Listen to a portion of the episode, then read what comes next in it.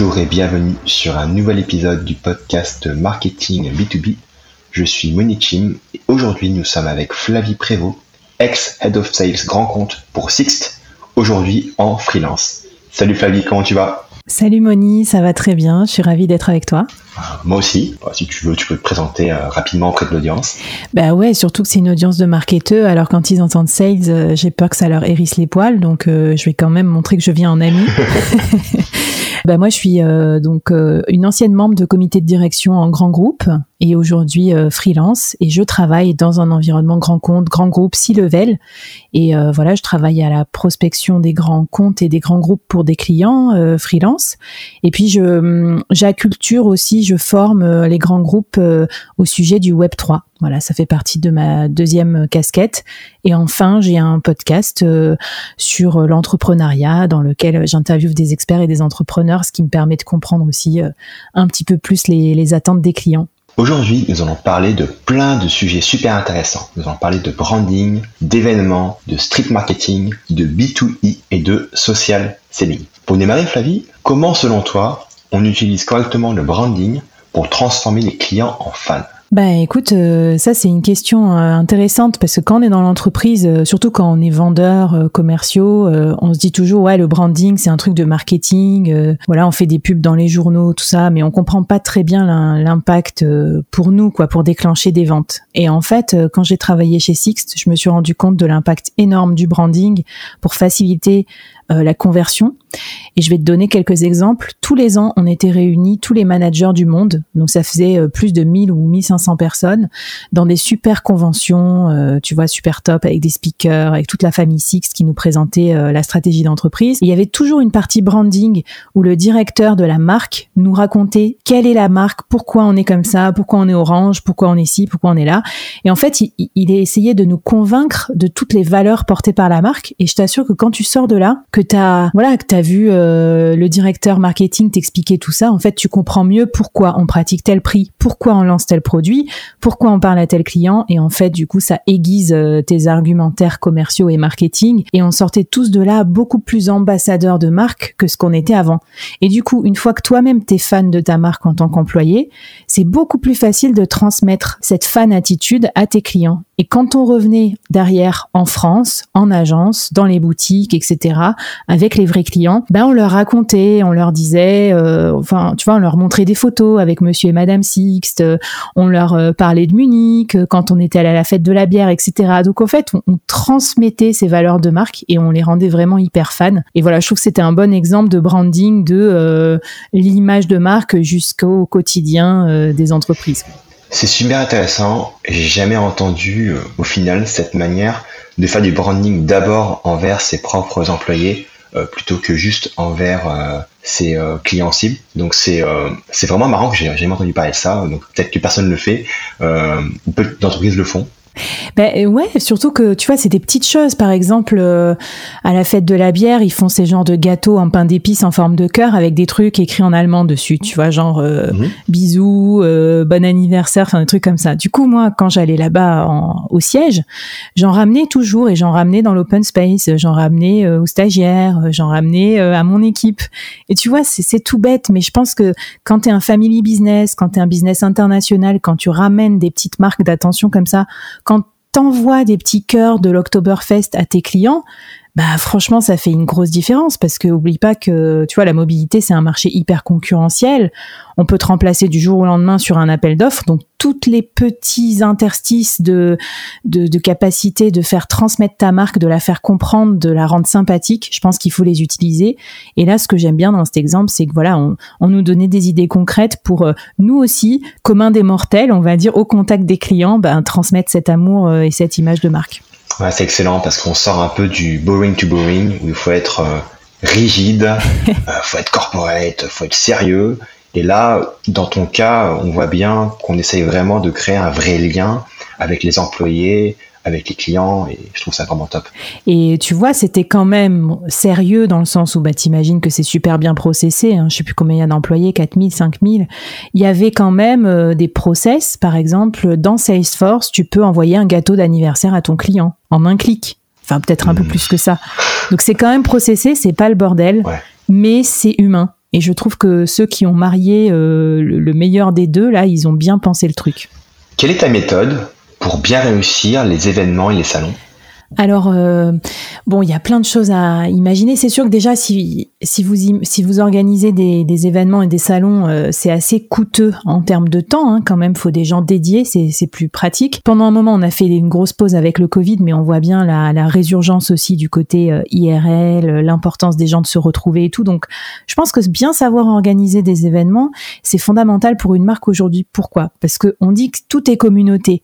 Sauf que quand tu es une marque qui parle à des clients, chacun individuellement euh, dans leur bureau, derrière leur ordinateur, tu fais du one to many, donc t'es pas vraiment une communauté. Alors que quand tu réunis tous tes clients au même endroit, ils se rencontrent entre eux et c'est là que commence la communauté. Et donc ça, chez Six, je l'ai beaucoup vu les clients, qu'est-ce qui fait qu'ils se rappelleront de toi? C'est parce que tu leur as permis de rencontrer un homologue sympa, de passer un super moment euh, à la fête de la bière ou à l'événement euh, X ou Y ou à une dégustation de vin. le fait qu'ils créent un collectif, grâce à toi, ben en fait tu deviens tout de suite une marque un peu inoubliable. Et je crois que beaucoup de grandes marques ont compris euh, l'importance des communautés. Et pour nous, organiser des salons, c'était ça l'idée. Donc on a beaucoup d'événements internes pour les employés parce qu'on considère que c'est les premiers clients.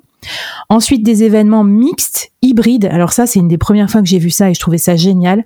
Dans les événements internes, il y avait des speakers. C'était nos clients qui venaient expliquer pourquoi ils nous avaient choisis ou euh, pourquoi ils aimaient bien bosser avec nous. Tu vois, des très grands groupes, genre Airbus, par exemple, qui montaient sur scène et qui racontaient euh, comment ils avaient mis en place la collaboration avec Six. Donc là, tu vois, ça fait vraiment le trait d'union entre les clients et les collaborateurs. Et enfin, troisième type d'événement, des événements que pour les clients, avec je sais pas des galas, des dégustations, des euh, voyages en voiture, des essais de, de nouvelles voitures électriques, euh, des défis dans Paris euh, où il fallait aller le plus loin possible avec la nouvelle Smart électrique sans tomber en panne, tu vois, des jeux, des trucs un peu fun et oser s'autoriser à construire un événement qui soit pas que business, où il y a quand même une grosse partie de fun et d'entertainment parce que si vous passez quatre heures dans, mmh. dans une salle à faire des workshops sans vous parler, ça sera un peu moins bien. Voilà. Et donc nous, on était, on a toujours fait une équipe hybride avec le comité de direction qui était toujours présent à ces événements pour euh, le côté, euh, tu vois, influence, représentation, le PDG qui prend beaucoup sa part de représentation. Euh, D'autre part, l'équipe marketing qui organisait tout, euh, les bases de données, les invitations, le lieu,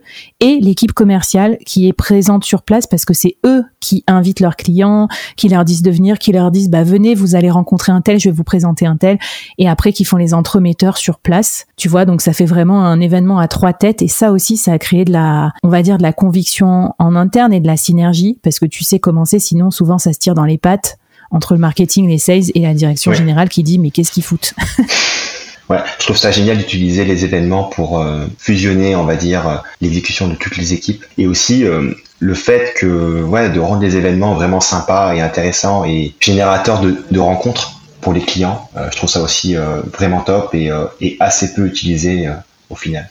Et des astuces toutes simples, toutes simples. Hein, le photobooth avec la petite photo que tu imprimes. Euh, on faisait souvent venir euh, Monsieur Booster aussi, euh, l'acteur qui jouait dans nos pubs. Tu vois, c'est qui le patron. Et quand tu prends une photo avec ce mec-là et tes collègues, bah, tu la mets dans ton bureau. Et du coup, quand tu la mets dans ton bureau, que tu as d'autres collègues qui passent, ils disent Ah, c'est marrant, tu le connais, lui, etc., etc. Ça crée de la conversation. Et euh, moi, après, euh, quand j'ai quitté mes fonctions euh, pour me lancer à mon compte, j'ai pris avec moi toutes ces photos-là et j'en avais un, un, énorme panel, tu vois, toutes les photos internes, externes et tout ça. J'en ai même renvoyé à certains de mes clients en disant Ah, vous rappelez telle soirée? Enfin voilà, c'est un gros capital de souvenirs, un gros capital émotionnel. Alors ça coûte pas grand chose, tu vois. Est-ce qu'on peut se servir du street marketing en B2B Alors, euh, ça, c'est vrai que c'était un de mes gros challenges quand j'étais en, poste. Euh, je devais m'occuper de développer le marché PME, donc Small and Medium Enterprise. Pour celles et ceux qui bossent sur ce sujet, c'est pas toujours simple parce que c'est pas très digitalisé. Surtout, on va dire, euh, moi j'étais toute France, donc fallait que je cible les entreprises de Dunkerque à Marseille. donc c'est pas tout à fait les mêmes marchés. on peut pas les cibler en faisant de la pub sur LinkedIn. Enfin voilà, c'est pas des gens forcément trop sur LinkedIn. Donc on se disait mais comment on va faire pour que les, gens des agences, les directeurs d'agences, ils rencontrent les PME localement? Et donc on a eu l'idée bah, d'utiliser pareil aussi notre force de frappe, notre marque, et de se dire attends, on a des super belles voitures, c'est quand même un des trucs qui nous caractérise. Euh, même si on vend du service, la mobilité, on peut utiliser ça. Donc on a pensé des événements de street marketing avec la direction euh, marketing pour la mettre au service des régions. Et on a dit dans chaque région, voilà, vous avez tel budget, vous devez l'utiliser pour faire un street marketing. À vous de trouver les idées. Donc première chose, c'est qu'on leur a laissé la responsabilité d'être créatifs parce qu'ils connaissent mieux que nous leur ville. Donc ils savent qu'il faut aller mettre un cabriolet telle place euh, le samedi ou alors un food truck euh, à tel endroit, euh, tu vois. Donc ça déjà c'était pas à nous de l'organiser, on leur a délégué ça et c'était beaucoup plus cool parce que eux ils se sont amusés. On leur a dit d'organiser ça en équipe aussi. Donc l'agence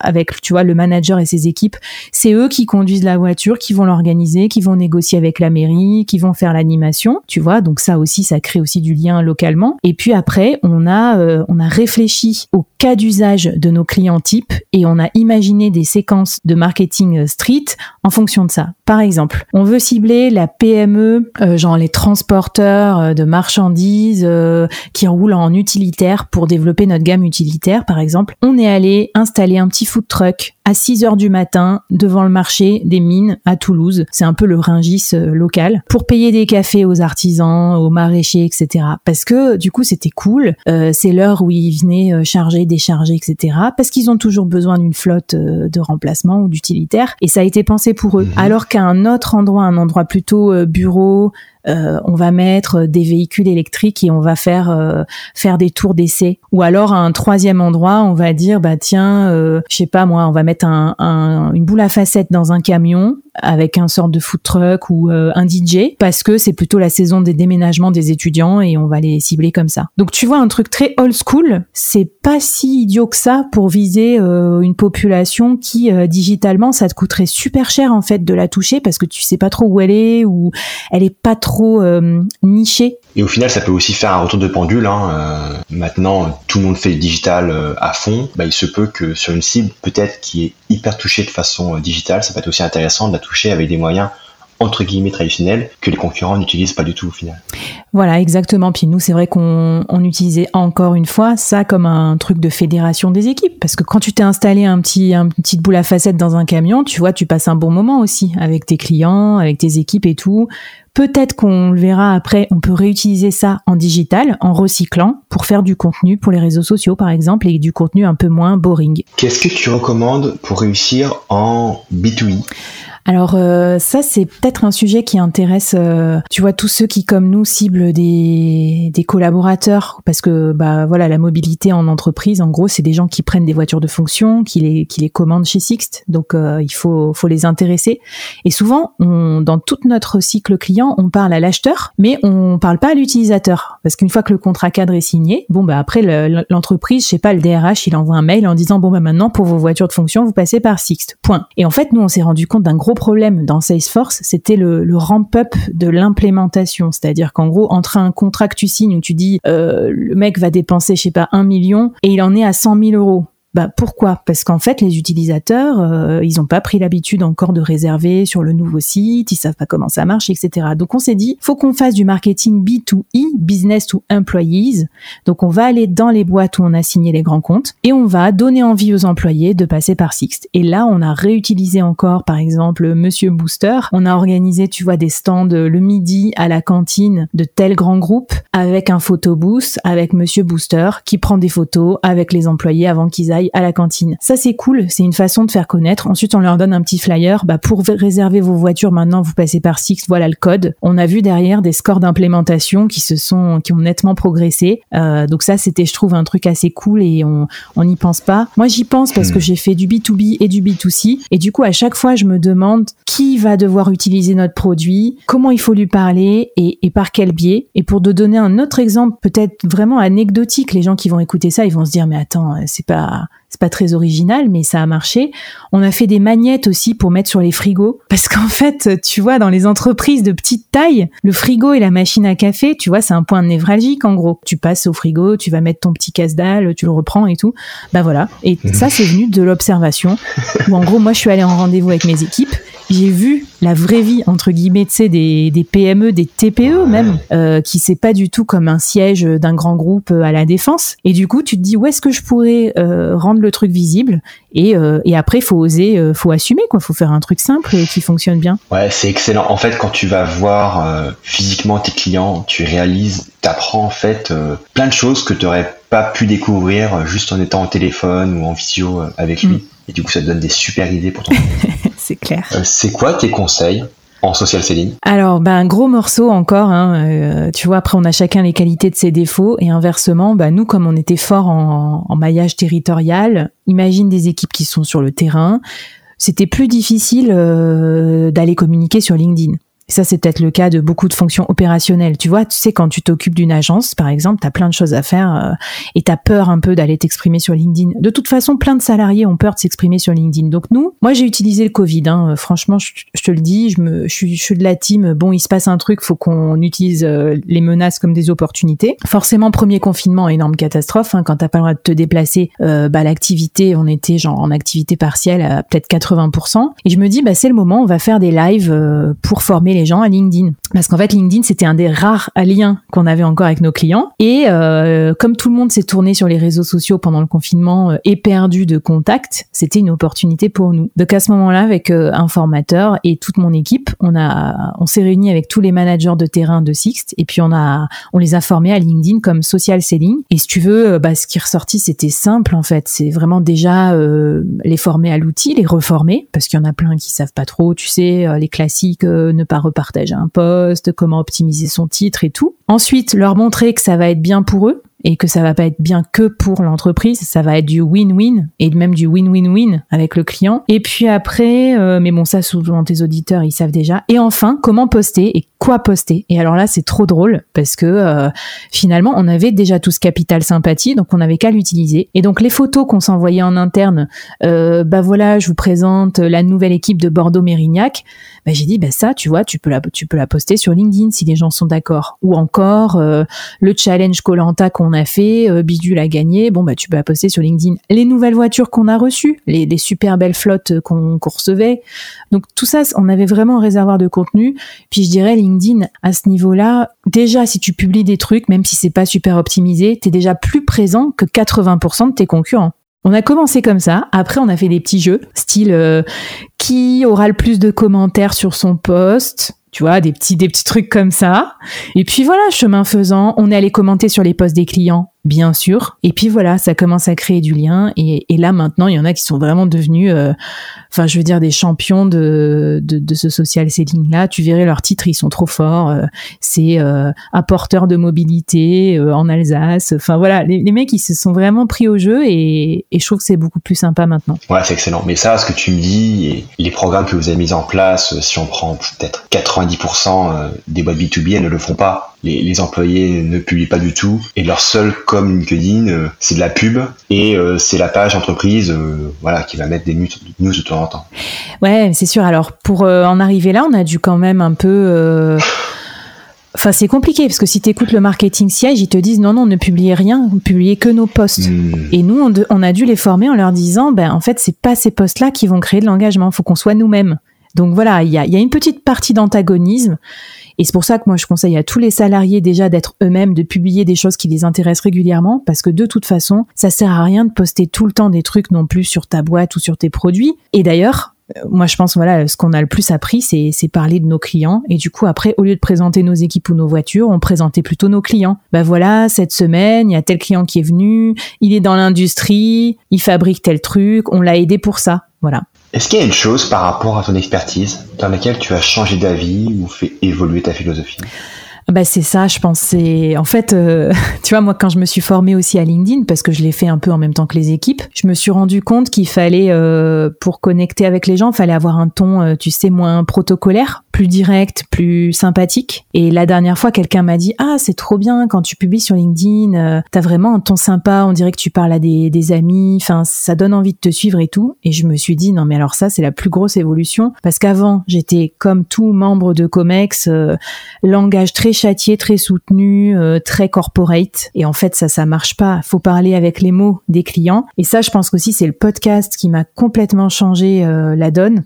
C'est comme aujourd'hui je fais beaucoup d'interviews pour mon podcast Le Board. J'écoute les gens, je note ce qu'ils me disent, ça fait des verbatims et ensuite j'utilise ces verbatims pour donner envie euh, d'écouter l'épisode et tout ça. Donc tu vois, quand quelqu'un me dit euh, je, vais me lancer dans l'entrepreneuriat, mais je sais pas par où commencer, je dois m'occuper de tout toute seule, et c'est pour ça que j'aime bien ton podcast. Ben en fait, j'ai rien à faire moi en marketing. Après, je mets ça entre guillemets, où je prends le dernier avis euh, Apple Podcast et je le publie et je dis voilà, si vous aussi c'est votre problème, ben, peut-être que ça vous plaira ce podcast.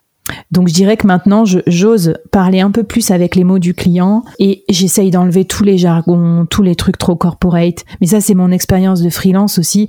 Comme je vois que tous les clients, ils parlent de leurs produits au lieu de parler de leurs clients, qu'ensuite ils essayent de mettre tous les mêmes mots-clés je sais pas moi, innovation, enfin en gros tout le temps, en gros ils sont interchangeables. Je dis non non mais attends, faut qu'on simplifie. On va appeler ton client, celui qui t'adore, avec qui ça se passe bien. On va lui demander ce qu'il aime vraiment chez toi et on va réutiliser les mêmes mots. Est-ce qu'il y a un est-ce qu'il y a un livre que tu adores en particulier? Bah écoute, euh, là je vais te faire un, un mix entre audio et, et livre. Euh, pour ceux qui parlent euh, anglais, moi j'aime bien The Marketing Book podcast et je trouve que c'est un bon un bon trait d'union entre nos deux euh, spécialités marketing et vente. C'est un podcast américain et Douglas, le, le host, il a il interviewe des auteurs de best-sellers américains de marketing ou de vente et en fait, en gros, pendant trois quarts d'heure d'interview, t'as vraiment la synthèse du bouquin. Tu vois ce qu'il faut retenir avec le mec. Ils sont, c'est rigolo, c'est sympa, ça s'écoute bien. Et si tu sais, souvent on fait la critique quand on lit un livre business comme ça, c'est pas mal délayé quoi pour arriver à 300 pages. Alors que souvent il y a euh, il y a quatre ou cinq idées vraiment importantes. Du coup, moi j'aime bien. Ça me permet de passer un moment sympa tout en en me cultivant et puis en en ayant ça mais rapidement quoi. Merci beaucoup Flavie d'avoir apporté toutes ces pépites euh, sur le marketing euh, et les sales. Comment ça se passe si l'audience euh, veut en savoir plus sur toi? Eh ben écoute, venez me voir sur LinkedIn, Flavie Prévost. Je poste des sujets sur l'entrepreneuriat, pour et puis des épisodes avec mon podcast Le Board Entreprendre bien entouré. Donc je pense qu'il y a pas mal de consultants marketing ou freelance ou head of marketing qui sont en solopreneurs. Euh, je parle aussi de nouveaux médias et de Web 3 euh, parce que je pense que ça va être un gros gros sujet à la fois pour le marketing et pour les ventes. Euh, donc voilà, pour vous digitaliser encore, pour tout ce qui va être euh, NFT, métaverse et blockchain, c'est un sujet moi qui me qui m'interpelle aussi. Donc bah, venez me voir sur LinkedIn et ça me fera plaisir qu'on discute. Super, merci beaucoup Flavie, à bientôt. Merci Moni.